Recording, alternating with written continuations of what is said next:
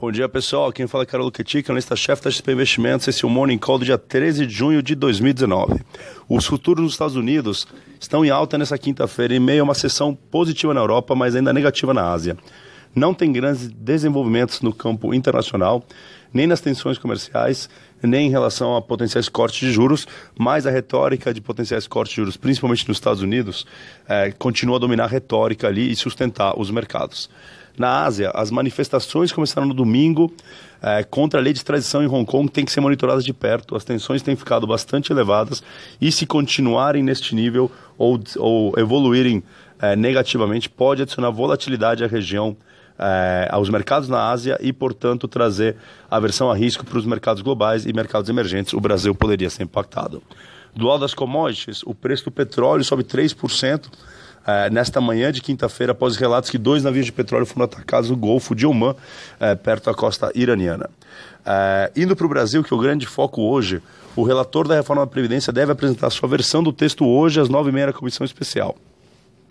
Ficaram de fora o regime de capitalização, que deve ser reapresentado em nova PEC, e a reforma para os estados e municípios, que ainda pode voltar ao texto se houver suficiente apoio de governadores e prefeitos, mas que por hora está de fora.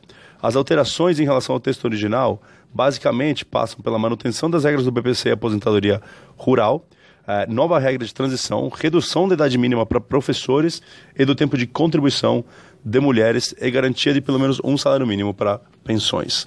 A economia em 10 anos está sendo estimada entre 850 e 900 bilhões para essa proposta que será apresentada hoje. Lembrando que o projeto original era de 1,2 trilhões e a gente vê essa cifra como positiva.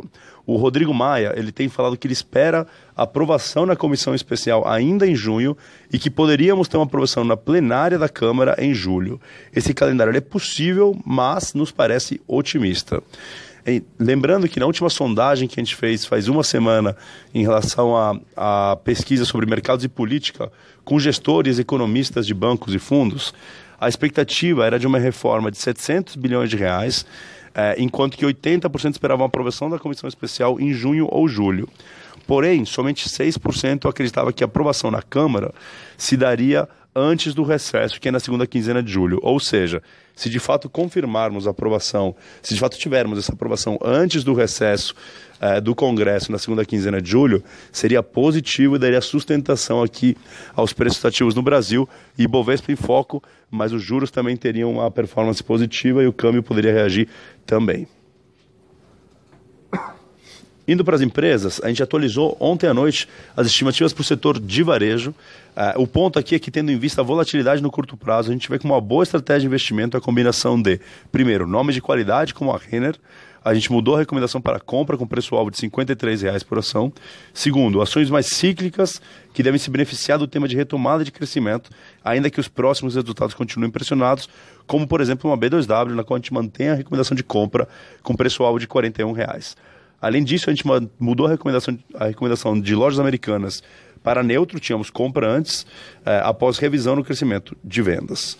Por último, ainda nas empresas, a gente participou ontem de uma reunião com o CFO e o CEO e o novo CEO da Vale. Os principais temas discutidos foram reparo de barragens de rejeitos, provisões e acordos finais que devem ser fechados até o final de 2019 ou então em 2020. Eh, falaram também sobre produção e estratégia comercial da Vale, a gente não teve grandes novidades no evento, mas mantemos a recomendação de compra com preço-alvo de 68 reais por ação. Basicamente é hoje, por isso, é, qualquer coisa estamos à disposição e obrigado por nos ouvirem.